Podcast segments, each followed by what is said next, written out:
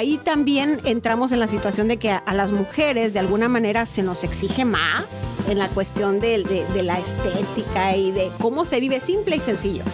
Un caballero se puede ver al espejo y con sus rollitos y su pancita y dice, "Ah, soy guapo yo, qué guapo, qué guapo que soy. En cambio las mujeres es más, si, te sale un granito y una, ay Dios mío, qué horror. O sea, y es así, porque de alguna manera culturalmente se nos está exigiendo cumplir con cánones de belleza. Pero entonces, Muchos hechos y muchos trechos. Un programa educacional y entretenido con Luis Canavero y Rudy López. Hola amigos, bienvenidos a Dichos Hechos y Muchos Trechos. Te saluda Rudy López. ¿Qué dice, don Rudy? ¡Qué alegría! Yo soy Luis Canavero y es un placer para mí estar con ustedes. ¿Qué dice? Hoy esto está em- embellecido, totalmente. Así es. Gracias a Dios, dice la gente, menos mal. Sí, tu amigo va a estar feliz. Sí, sí, ya. Te ve la cara nosotros Luis dos. tiene un amigo que, que se queja de que no tenemos belleza aquí. Presente. nosotros dos feos acá. Muy bien. Así es que estamos muy contentos que nos acompaña Angie Dueñez. Bienvenida. Muchísimas gracias. Yo feliz y encantada de poder estar aquí con ustedes. Qué bárbaro me estoy. Ahora sí que fascinada con la idea de compartir estos minutitos por aquí con todos y la verdad con todo su lindo público. Gracias, gracias. Estamos muy contentos también de que haya aceptado la invitación. Amigos, Angie es una profesional eh, con entrenamiento de, de psicóloga. Oh, ¿nos vamos a analizar? No, no bueno. nos vamos a analizar hoy, ¿no? ¿Un poquito? Poquito. Ay, mamita. Poquito. Nada más Y tantito. Yo que estaba zafando hasta ahora. cuídate, cuídate. Agárrate, agárrate. Está bien, está Y de carrera has- te has enfocado a ser una coach de, de nutrición y qué, cuál es la otra. Es salud y bienestar. Salud y bienestar. Exactamente. Estamos ahí enfocaditos en eso de lograr que todas las muchachas lindas, bonitas, este, se pongan todavía más chulas. Menos mal que lo aclaró. Yo te salud y bienestar y me- menos mal que ni me miró a mí. Imagínate. No, no- no es el show de ella, No. para los invitados. Estamos contentos, Angie, porque eh, pues eh, tú tienes tu propio canal y, y en Facebook estás platicando de abrir uno en YouTube también y, y ayudar a mujeres, ¿verdad? Con ese tema tan importante. Pero has traído, nos has traído un dicho muy, muy interesante. Eh, ¿Cuál es el dicho? Más vale paso que dure que trote que canse. Más vale paso que dure que trote que canse, amigos. Eh, interesante. Y bueno, ¿y por qué escogiste ese dicho? Mira, es un dicho que a mí en lo personal lo he agarrado como, como, vamos a decir, lema en mi vida, porque en cualquier meta que nos propongamos, siempre es importante entender que más vale dar pasos pequeños y, y ir avanzando continuamente que querer correr y lograr lo más que se puede en un poco o en un corto tiempo y quemarnos. ¿Y qué pasa? Que luego terminamos en nada, no alcanzamos la meta, desertamos, nos rendimos.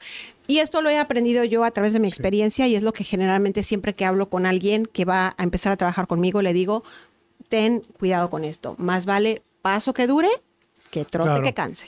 Es un dicho que, que yo no lo había escuchado. Es un dicho muy mexicano. Nosotros no lo usamos. Yo sí lo usaba. Claro, claro, por eso. Nosotros no lo usamos normalmente. Así que para mí es todo nuevo. Yo estoy como ¿no? en otra galaxia. Está bien, está me bien. recuerda ese otro, ese otro estilo de, de decir, es como tres pasos para adelante y dos para atrás. O sea, como quiera quedaste un paso adelante. Es correcto. Y, lo has, y mejor no lo has podido decir. Porque la verdad es que a veces cuando uno empieza un proceso para alcanzar una meta, siempre va como que quiero avanzar, quiero avanzar, quiero avanzar. Y cuando uno da pasitos para atrás, a veces dicen, híjole, fracasé. Palabra tan fea. Soy peleada con esa palabra. Pero es una palabra muy mexicana. Híjole. Sí, sí, sí, tal Y cual. digo, bueno, eh, si das el pasito para atrás, qué bueno, se vale dar pasitos para atrás cuando estamos trabajando en metas, porque en esos pasitos para atrás te das la oportunidad de llevarte un aprendizaje. Sí. Y eso está padre y está bueno el que uno pueda decir, ok, como dices tú, dos pasitos para, tres pasitos para adelante, dos pasitos para atrás, me detengo, veo y vuelvo a agarrar vuelo y vámonos. Pero es, es importante que entendamos que así son. Fíjate que a mí, me- a mí cae mal otro dicho. Opa, me cae mal, digo, Rudy. Agarrate, Catalina. A ver, Ya lo hemos comentado, Luis, en otros episodios. Sí. El que dice que la tercera es la vencida. Ah, y si no no existe. pasa en, en tres, ya no es mía. No, no, no, totalmente, totalmente de acuerdo contigo, Rudy. Es la tercera y viene una cuarta y viene una Sí. quinta y vienen las que sean necesarias. Aquí de lo que se trata es de continuar, de no tirar la toalla, de no rendirse, de seguir adelante. Y no importa cuántas veces. Es, eh, aquí la clave es persistir, resistir y no rendirse. Definitivo. Sí, a mí, la, la verdad, vos sabés que yo soy incrédulo de una cantidad de cosas y, y con estas cosas de autoayuda y que, viste, yo, a mí me cuesta creer todavía, porque hay una cantidad de gente por todas las redes sociales que, ah, viste, no, no, empoderamiento de esto, empoderamiento del otro, y, y una cantidad de charlatanes por ahí, perdonando, no, no estoy diciendo que tú lo seas, al contrario, Eh, pero ¿cómo, cómo, cómo, ¿cómo se diferencia uno del otro? Mira, lo que pasa es que eh, la cuestión de la autoayuda como tal y del solamente decirte, decrétalo, este, va a ser tuyo, manifiéstate o manifiéstalo en tu mente, es que no te está dando claridad Claro. en el cómo y el por qué vas a, cómo vas a lograr que eso se manifieste. Eso es lo que yo digo, claro. Con solo decir, vamos, que tú puedes. tú lo-". o sea, O sea, que tú eres de las que dicen que piensa ya hace rico. Mira, es que ahí tienes que ver una situación en particular que es sí, tienes que tenerlo claro, porque para alcanzar una meta tienes que tenerla Claro. clara en tu mente. Seguro. Si no tienes claridad en para dónde vas, no cómo vas a dirigir el barco, ¿no? Pero una cosa es que tú tengas claridad en tu pensamiento en cuál es el, el- el- el punto al que tú quieres llegar, pero tienes lo más importante aquí, tomar acciones. Sí, que esa es la diferencia. Hay quienes te dicen, no, tú solo piénsalo y, y- y visualízalo y decrétalo y va a llegar, pero no te dicen, ponte las pilas, ponte, acciona, trabaja. Yo creo que la diferencia inclusive es una profesional de verdad, psicóloga y demás, y con alguien que habla en las redes. Porque hoy le creen más a un actor que a un profesional muchas veces, ¿no? Porque, oh, tiene más popularidad, eh, es influencer, entonces le dicen cualquier cosa y les cree la gente, es una cosa de loco. O sea, es diferente cuando alguien es un profesional y, y se dedica a eso, entonces te dice, no, va por acá.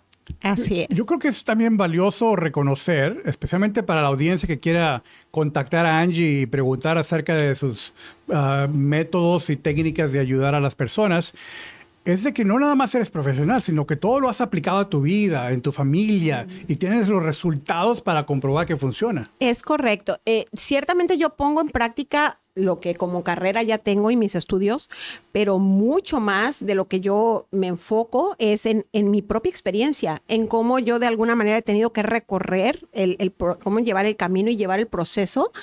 Y obviamente ahí es donde yo he aprendido mucho de lo que te estoy hablando en estos momentos. ¿no? Claro, es que yo creo que es fundamental. La experiencia para mí supera todo lo demás.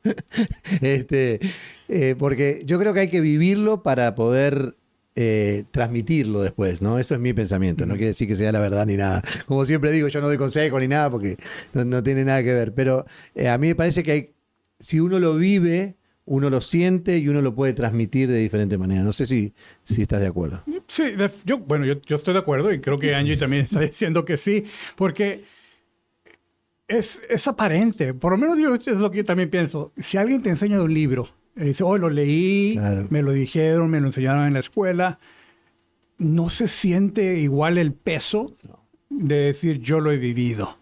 Sí. Yo pasé por ese recorrido. Absolutamente. Es que uno tiene la vivencia, por eso digo, tiene la parte extra que viene del sentimiento, de adentro, del alma, del corazón, de donde vos quieras, que viene de ahí cuando vos lo expresás a otro, ¿no? O sea, es ahí donde a mí, yo creo, cuando alguien me lo dice desde la experiencia, ¿no? Y ahí es donde entra otro dicho, digo que no venía, pero viene por ahí. Si, te, si yo sé algo y te lo digo es porque tengo los pelos de la burra en la mano. Ah, ese, ese tampoco lo conocía, ¿eh? Tengo los pelos de la burra en la mano. Tengo los pelos de la burra en la mano. Si yo te digo Ah. que la burra es arisca, es Sí. porque tengo los pelos de la burra en la mano. Ah, O sea, mira, yo bien. ya pasé por ahí, yo sé lo que se siente, sé lo que tuve que vivir para tener el resultado y por lo tanto te puedo hablar con seguridad porque ahí estuve yo. En ese lugar estuve yo y de ahí he salido y yo te puedo decir cómo salir. Yo no te puedo hablar de algo tan seguro o tan segura si no tengo la experiencia. Claro. Nos habías dicho que, que estás trabajando con mujeres. Sí, así ¿Cómo es. llegaste a esa conclusión de que esa es tu audiencia, con quién quieres servir? Mira, principalmente porque para mí es mucho más fácil conectar con ellas. Eh, de alguna forma, para mí conectar con las mujeres y, y tener este acercamiento y esta confianza con ellas, precisamente volvemos a lo mismo porque yo entiendo y conozco la experiencia de ser mujer. ¿Y Me nosotros sería, qué? me sería Nosotros somos del asilo. ¿De dónde somos nosotros?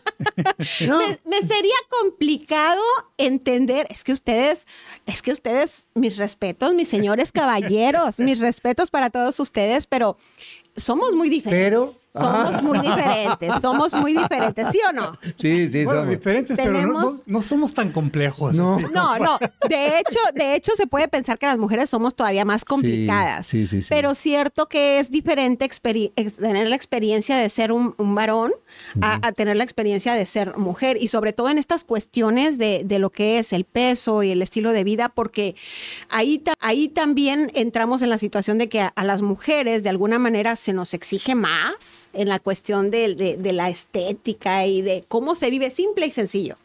Un caballero se puede ver al espejo y con sus rollitos y su pancita y se... soy guapo yo, qué guapo, qué guapo que soy. En cambio, las mujeres, es más, si te sale un granito y una, ay Dios mío, qué horror, o sea, y es así, porque de alguna manera culturalmente se nos está exigiendo cumplir con cánones de belleza. Pero, entonces, adelante. No, no, dale, dale, dale. yo me voy- pero, ¿Qué salud y bienestar entonces? Porque estás hablando de muchas cosas. Ajá. Salud y bienestar se trata de no solamente la pérdida de peso. La pérdida de peso es parte de la salud y parte, pero del bienestar también emocional, mental, claro. psicológico, Claro. espiritual. ¿Sí? Yo siempre digo, si tú te quieres ver bien, tienes que empezar por sentirte sentirte, bien. Y el sentirte bien viene de estar bien en tu, en, en tu Sí, sí, sí, mindset, sí. en tu mente, en, tu, en tener tu aparato mental bien establecido y espiritualmente también, ¿por Mm. qué no? Ok. Y me dejaste pensando porque eh, creo que en una ocasión te escuché en tu programa, o bueno, no le llamas tu programa, pero en tus publicaciones, acerca de que alguien puede trabajar, trabajar, trabajar bien duro en la dieta y no perder peso. ¿Es correcto? Y es algo interno, ¿verdad? Es que, eh, Exactamente. yo, yo lo digo que es tu imagen interna. Tú nunca vas a poder superar tu imagen. ¿Cómo te ves tú? ¿Te ves guapo, Luis? ¿Te ves bello? ¿Te ves elegante? Yo estoy como fuera de foco acá. Verá, verá, verá. Este, no, porque yo, yo estoy un poco celoso, tengo que decir la verdad. Porque todas las cuestiones son para las mujeres, ¿no? Viene, eh, eh, viene, yo qué sé, alguien que habla de superación personal para las mujeres. Hay empoderamiento de la mujer. Y nosotros. Vos sabés que yo tengo un, un- Esto es la historia verídica. Tengo a alguien muy conocido que la señora era alcohólica. Y el, y el hombre buscó desesperadamente ayuda para él y no había. Hay ayuda para mujeres que viven con hombres alcohólicos, Sí. pero no al revés. Ok. Era muy difícil encontrar a alguien así. Sí. Entonces, eh, realmente es difícil de superar esas cosas, ¿no? Ya miramos todo para allá porque alguien entró al estudio y ya lo saludamos y le damos la bienvenida. Así Este, es. Familia de Angie. Así es. Este, pero es un placer, de verdad lo digo, es un placer escuchar a, a Angie, eh, de verdad es un placer. Bueno, expandiendo más, porque yo creo que es importante hacer un hincapié bien, bien preciso en qué es lo que ves tú dentro de ti, ¿verdad? ¿Qué es lo que estás sintiendo? Eh, porque, pues yo también he pasado por esos ciclos de dietas y como que a veces no, no resulta nada. Es correcto. Mira, lo que pasa es que uno se enfoca mucho en la cuestión del físico, ¿no? Y generalmente así nos han enseñado. ¿Quieres bajar peso? Sencillito. Come menos, matemáticas, números, ¿no? Come menos de lo que gastas en, en- en calorías para que tú puedas quemar más y entonces vas a bajar de peso. Oh, está chido, ¿no? Está fácil, ¿no? Fácil, de volada ahorita, rápido, ¿no? Lo hago. A mí no me resultó. Pero qué. No, y lo que pasa es que, ¿qué sucede? Que no se trata sola, si fuera solamente ese aspecto el que tuviéramos que trabajar, sería sencillo, como lo decimos. El problema es que la mayoría de las veces el sobrepeso está ahí como mensajero diciéndonos algo que va más allá de solamente mis hábitos de aliment- alimenticios, ¿no? El peso o el sobrepeso me puede estar hablando de que hay un vacío existencial. Me puede estar hablando ¿Cómo- de que eso? hay una Claro. falta de propósito en mi Oh, vida. eso, claro. a eso se ¿Sí? refiere, sí. Sí, de que hay a lo mejor una mala relación en, en mi familia o con mi pareja.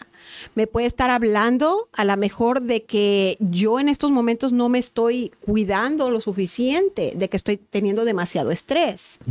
Entonces, cuando yo me voy únicamente a tratar la situación eh, nutricional o ejercicio, estoy dejando de lado todo el aparato mental y toda la cuestión emocional por la cual yo estoy teniendo malos hábitos alimenticios. Claro. ¿Sí? Oye, Angie, mira, yo he estado pensando en tiempos recientes, ah, ah, porque, porque pues es obvio, amigos, que yo batallo con el peso. Eh, toma mucho esfuerzo formar esta figura, amigos. Oh, sí. Mucho, mucho tiempo y dedicación. Mucho asado. Mucho pan. Ayer me comí uno muy bueno. Choriza al pan. Señora, largue el pan. Oye, Deja los postres. pero fíjate, quiero ir a algo más profundo. A ver, a ver. Que he estado analizando de mi vida. Soy hombre, pero probablemente hay mujeres que les pasa lo mismo. Dos cosas que he estado pensando y descubriendo de mí. Una, yo no puedo dejar comida en el plato. Desde niño me decían, cómete todo, cómete, que se acabe, acaba, acábate lo que te servimos. Y hasta la fecha no estoy cómodo a menos que se acabe la comida del plato. Es una cosa que me causa ni- una- como hasta ansiedad. Culpabilidad. Sí, o sea, como que estoy desperdiciando. Culpabilidad. Y eso es parte del mindset que tenemos. Sí. Desde que de niños nos decían, es que pobrecito, no te vas a comer eso. Y los niños panzoncitos de África muriéndose de hambre y tú que tienes este plato y no te lo vas a comer. Dices, no, pues me lo tengo que comer. ¿Y qué pasaba cuando tú de niño te metían esto en la cabeza? Es. Si no me lo como, es qué culpa, ¿no? La que yo siento ahora. Entonces, uno de adulto no se da cuenta, pero trae todo ese mindset, todas esas grabaciones.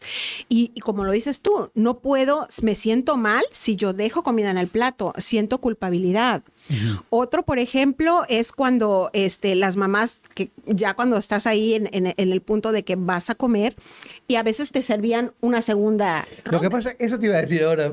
Lo- nosotros los latinos, yo no sé en el caso de ustedes, pero si no te ser- eh, en, mi, en mi casa son mitad gallegos y mitad españoles. Mitad, perdón, mitad español y mitad italiano. Entonces, había como que, dale, comé, comé porque tenés que comer. ¿Viste? Y te ponían 18 platos arriba, que era una, una locura. Eh, Entonces, en todas las familias latinas pasa un poco lo mismo, ¿no? Llegabas a la casa de tu abuela y antes de preguntarte cómo estaba, tomá comida, come nene. O sea, necesitas comer. Y yo creo, no sé, pero a lo mejor tú puedes corregir esto. Eh, sí, nos pasó a nosotros hace cuarenta y pico de años, pero digo que todavía pasa. Todavía. Sí, claro. Lo- las sí. mamás y papás que fueron entrenados así están entrenando a los hijos y a los nietos. Tal cual, tal cual. Es que no, yo no concibo que vengan a mi casa y no les doy caramelo y helado y todo lo que les hace mal, se lo doy yo. Un desastre, lo mismo. Pero es verdad, es así. Y es que lo que pasa es que no nos damos cuenta de cómo de manera natural tenemos tan relacionada la cuestión afectiva y emocional con, Con la, la comida, claro. Es, es- no hay un evento social, fiesta, celebración que no vaya con un plato de comida. Sí, sí. Eh, llevamos a los niños al doctor, le ponen una vacuna, y de- pero después de ahí te llevo con un helado. Claro, claro. O sales del doctor y le dan una paleta. Tal cual. Entonces, siempre tenemos como que muy relacionada la comida con el hecho de la emoción y de cómo tú te sientes. Y no nos damos cuenta cuando somos adultos que a lo mejor tenemos un mal día de trabajo, llegamos a casa estresados y cansados y en lugar de darme cuenta de que estoy estresada y cansada, necesito un baño tibio, me voy a acostar, es mi programación es, estás estresada, come. Estás cansada, Te voy a dar otro ejemplo, pero antes de darte el otro ejemplo, ¿qué puede hacer un papá, una mamá, un abuelo, abuela para cambiar esa programación? Principalmente estar conscientes, estar conscientes de que ni el niño tiene que dejar el plato completamente vacío, de que cuando nosotros estamos alimentando al niño tenemos que ser muy respetuosos. No hay nadie que sepa mejor lo que hay que hacer con su cuerpo, que tenga mejor conexión con el cuerpo que un niño. Un niño sabe perfectamente en qué momento quiere comer y en qué momento no. ¿Y qué pasa con la mamá? El niño te dice que no tiene hambre y ¡Ah! come. Tienes que comer. Es que, ¡ay, qué barbaridad. Es que el niño no ha comido. Si no ha comido, Se es va a porque enfermar. Es porque no tiene hambre, respeta su espacio, respeta, él tiene mejor conexión con su cuerpo Sí. que la que tienes Sí, tú, cual. respétalo. Que ya no quiere, pues ya no coma. Si al rato te pide, pues dale. O sea, hay que tener esa conciencia de respetar sus tiempos y sus espacios en cuanto a la, a la alimentación. Eh, eh, no hacerlo sentir mal, por ejemplo, ya cuando son niños un poquito más grandes, de que vamos a ir a casa de tu abuelita. Y si tu abuelita te ofrece comida, le dices que sí, porque si no, no puedes despreciar enoja. a la abuelita. Claro. Se va a sentir mal la abuelita, ¿no? A eso me refería yo. Entonces dices, "Ah". Pero hoy, hoy pasa, eh, yo no sé si, si, si les pasa a ustedes, pero en mi caso, eh, muchos chicos como que les dan de comer lo que ellos quieren, no lo que, lo que deberían, ¿no? Darle de comer. Este, eh, quiero chips, helado, dulce, todo lo que sea dulce está bárbaro. Y los padres como que, sí, dale, no, no hay problema, ¿no? Este, y después le, le querés servir un plato de comida normal, digamos así, y, y no quieren. es Sí. correcto. Mira, esto, esto es otro análisis que estoy haciendo conmigo, pero no aterrizado. Y a lo mejor me puedes ayudar, a lo mejor no, o, o quizás en privado. Pero, pero- siento que parte de lo que pasa en términos de comida es que hay una, una mentalidad de escasez. No sé de dónde se formó, porque en mi casa no había escasez. Había mucha abundancia. Eh, creciendo me refiero. Pero, pero siento como que, oye, hay un, un poco de comida ahí. eh, mm, la- le pongo mi nombre, ¿te recuerdas que te decía? Es terrible eso. Este pedacito de pastel es mío. Claro, no me lo coma nadie, dice Rudy López. Qué bárbaro. O, o simplemente de que, pues está ahí, eh, si, se va, si se va a comer, pues me lo como yo. O peor, esto, esto me entra a la mente, ¿qué tal si se echa a perder? No, imagínate. nadie lo comió. Qué desperdicio, señores. Entonces termino comiendo cosas que no hay necesidad ni hambre tengo. Tal cual. En automático mi mente me está diciendo que coma cuando no tengo ni hambre. Es que cuando como uno tiene cosas ricas de repente en, en- en la alacena en- ahí y decís, no tenés ganas de comer, pero lo vas a comer igual porque te gusta, entonces lo comes igual. No sé si es ansiedad, no, no sé qué es.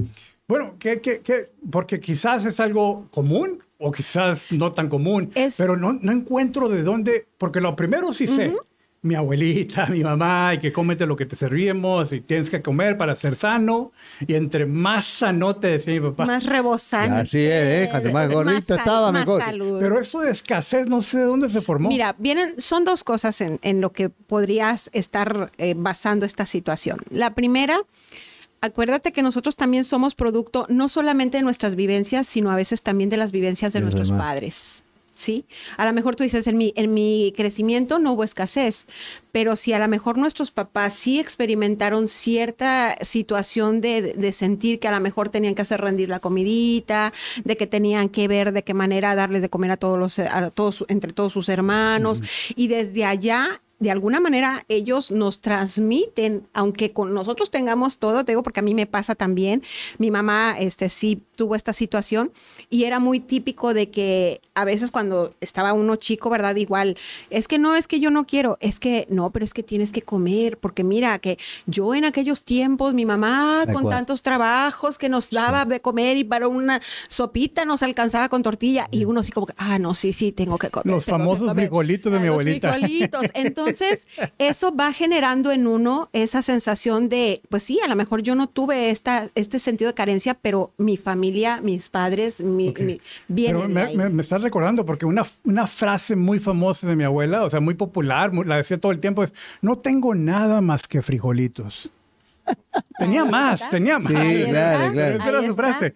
Te voy a dar lo que tengo, nada más tengo frijolitos. Eh, Wow, Eso capaz que es una ahí. cosa. Y la otra cosa es que de manera natural, el, ser humano, el hombre, ya tiene esta situación. Vamos a irnos al tiempo de las cavernas.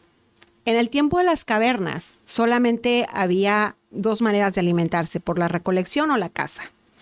Si corría con suerte el hombre y salía a cazar y encontraba un buen animal, había en abundancia. Pero hay que ver que había ocasiones en que no encontraban y había, había escasez. Entonces el cuerpo, de, el cuerpo humano y el cerebro se programó más para la escasez que para la abundancia por supervivencia. ¿Sí? Entonces, por eso es que nuestro cerebro en cualquier situación siempre nos va a poner en este punto de modo supervivencia, ¿verdad? Y aunque ahorita tenemos la comida en cualquier lado, que es parte del problema, que tenemos la comida tan accesible, no es como en aquel entonces, que obviamente escaseaba, y por eso es que la gente tenía que comer mucho cuando había, porque no sabes cuándo va a volver a ver. Ahorita no es la situación, ahorita podemos tener comida en cualquier momento, pero esa programación de nuestros ancestros y de aquellos primeros hombres sigue ahí en nuestro cerebro. Sigue estando esta situación de hay que comer porque por supervivencia no sabemos cuándo vaya a volver a ver. Y de manera inconsciente todavía está ahí. Claro. interesante, ¿eh? es muy Yo la dejaría hablar. ella que hable, yo miro acá, yo estoy loco la vida. Diga. Viste que es la primera vez que no hablo mucho, ¿viste? es lo que estoy pensando aquí. ¿Cuándo va a hablar Luis? Tal cual, no, no. Yo la escucho, te lo he estaciado. Oye, Angie, eh, mira, porque pues tú has escogido trabajar con mujeres, pero, pero puedo decir yo y quizás también validar Luis de que problema de hombres también. Eh, eh, es, especialmente sabiendo que esa no, programación... estamos fuera, Rudy. Ella dijo que no, ya estamos fuera. No vamos a poder entrar ahí. Estamos, en el horno. No nos dejan.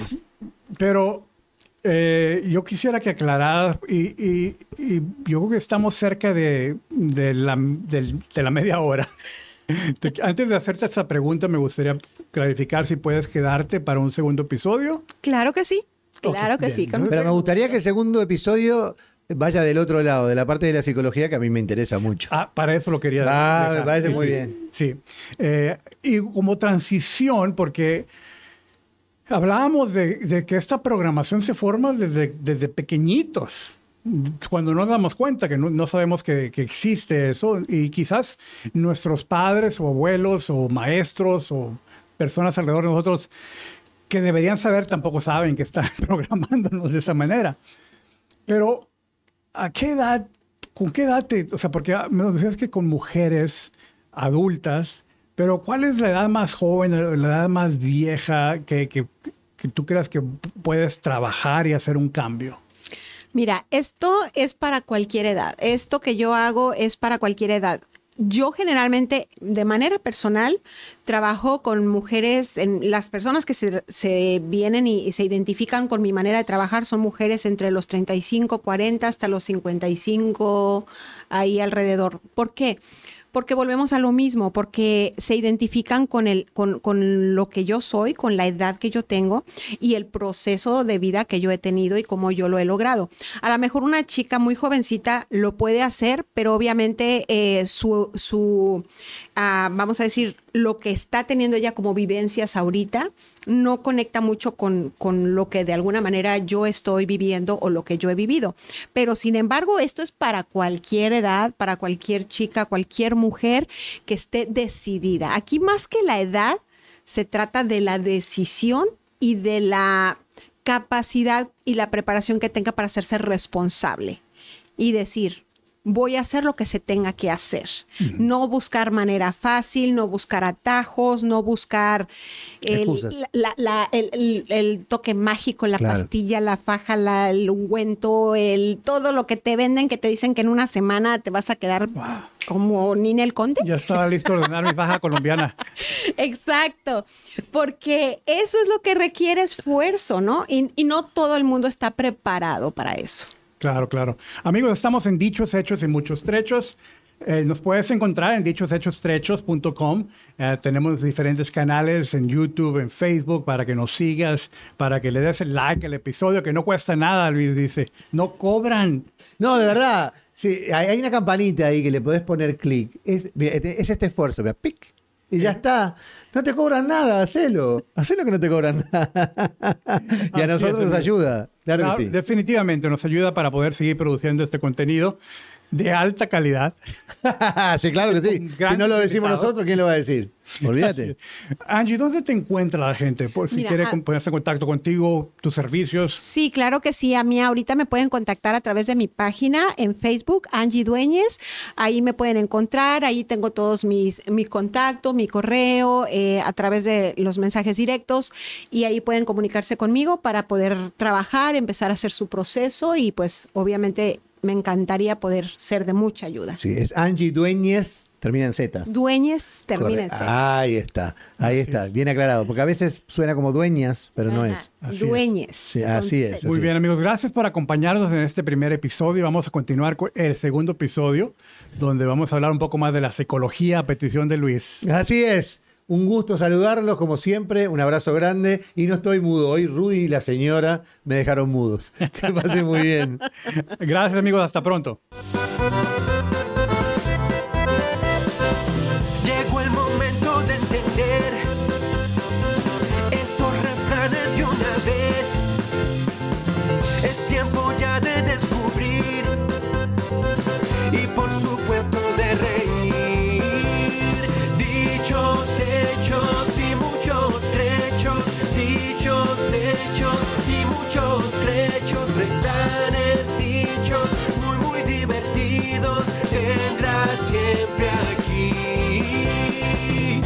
Hechos y muchos trechos.